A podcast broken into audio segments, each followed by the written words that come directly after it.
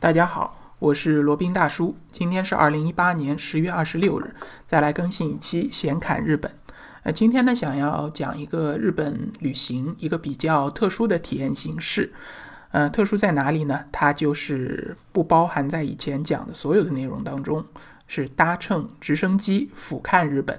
准确的说呢，可以是俯瞰东京或者俯瞰富士山。那讲到这里，可能小伙伴就会觉得有些激动了。这个体验还真的可能没有尝试过，至少在罗宾大叔往期的闲看日本当中都没有提到过。嗯，这个。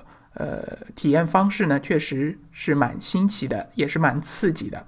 呃，它有两个航线，一个是长航线，呃，是从东京这边起飞，然后一路飞到富士山脚下的泸沽湖，然后再俯瞰富士山以后呢，然后再回到东京。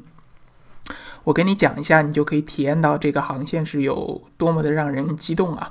首先呢，它是从东京迪士尼旁边的浦安直升机机场起飞，起飞以后呢，直接飞往东京塔。东京塔大家都知道，非常多的日剧里面都有提到的东京塔。然后在室内稍微逛一逛，然后往南飞行，到达横滨。然后呢，再从横滨飞呃飞往镰仓这一段呢，都是沿着日本这边的东京湾在航行啊。呃，右边呢是这个城市繁华的城市群，左边呢是这个东京湾。反正你可以想象当中是怎么样一种呃景色啊。然后飞到镰仓以后呢，再去江之岛这两个地方，大家肯定都非常熟悉了，是那个著名的动画片《灌篮高手》的取景地。然后呢，接着再飞往这个呃小田园。小田园呢是小田急的一个其中一个大站啊。这边呢就离呃那个。温泉香根的温泉就非常近了，然后过了小田园以后，就直接飞到了富士山脚下的泸沽湖。泸沽湖呢，作为富士山脚下观景的一个非常著名的一个景点，上面也有很多这个娱乐项目，包括这个泸沽湖的海盗船，以及旁边还有一些缆车啊之类的。那这次嘛，我们不走寻常路。不从下面走，就直接从湖上掠过，然后看一下旁边这个雄伟壮阔的日本第一神山啊，富士山。然后欣赏完以后呢，掉头往东北走，呃，到达二子玉川，然后呢，再往呃东京市内的涩谷，然后呢，最后一站是。天空树 （Sky Tree），它呢是东京新的一个电视塔啊，就是取代了东京塔的一个呃职责，比那个东京塔更高一些，也是新一代的这个地标性建筑。然后看完天空树以后呢，就将回到这个普安机场啊，然后我们整个的一个呃飞行旅程就结束了。然后讲到这里，可能要问了，那这个直升机航程肯定很贵吧？那当然了，确实也不算便宜。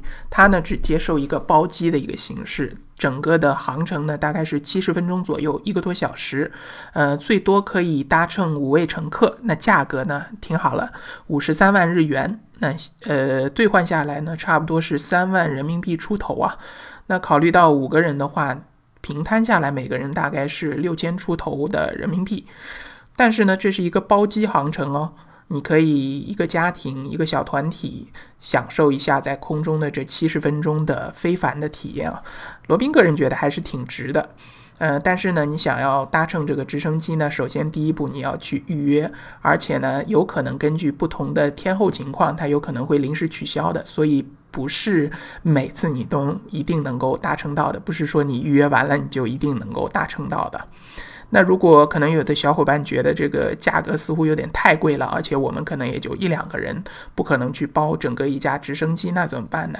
那也有其他的可供选择的选项。有的呢，就是东京的室内游，这个时间就比较短了，十五分钟。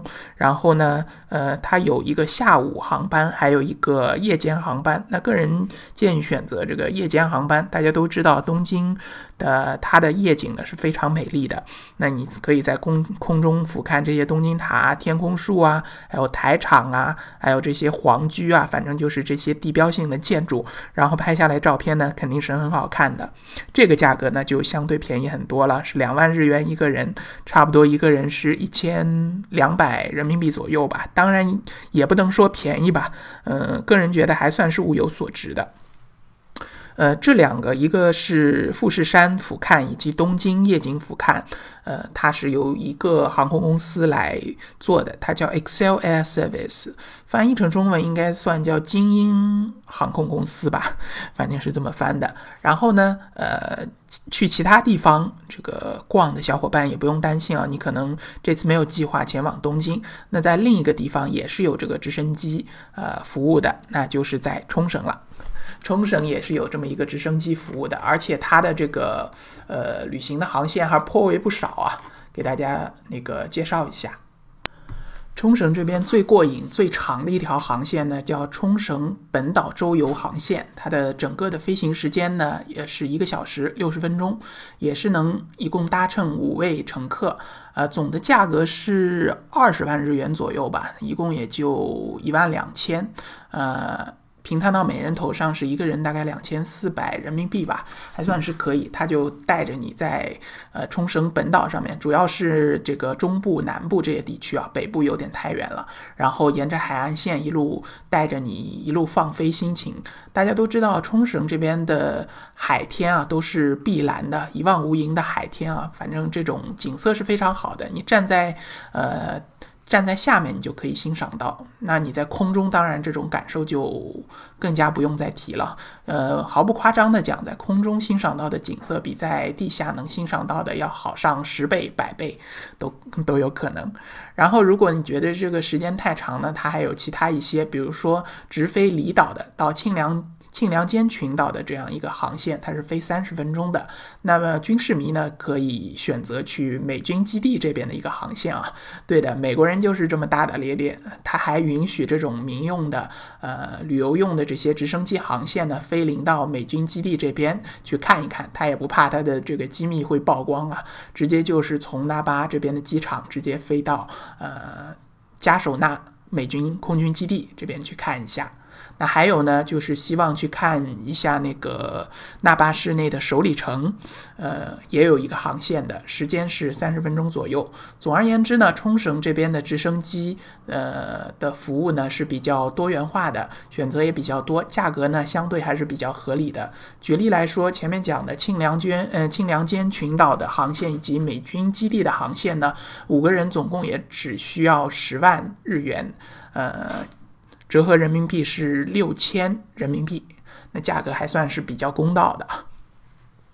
好，那今天就讲了一下这个比较特殊的一个体验项目，在日本呢乘坐直升机俯瞰日本，呃，从空中看看这美丽的日本河山。那今天这一期先看日本就先讲到这里啊。那接下来呢是广告时间，罗宾可以为大家提供如下的付费服务。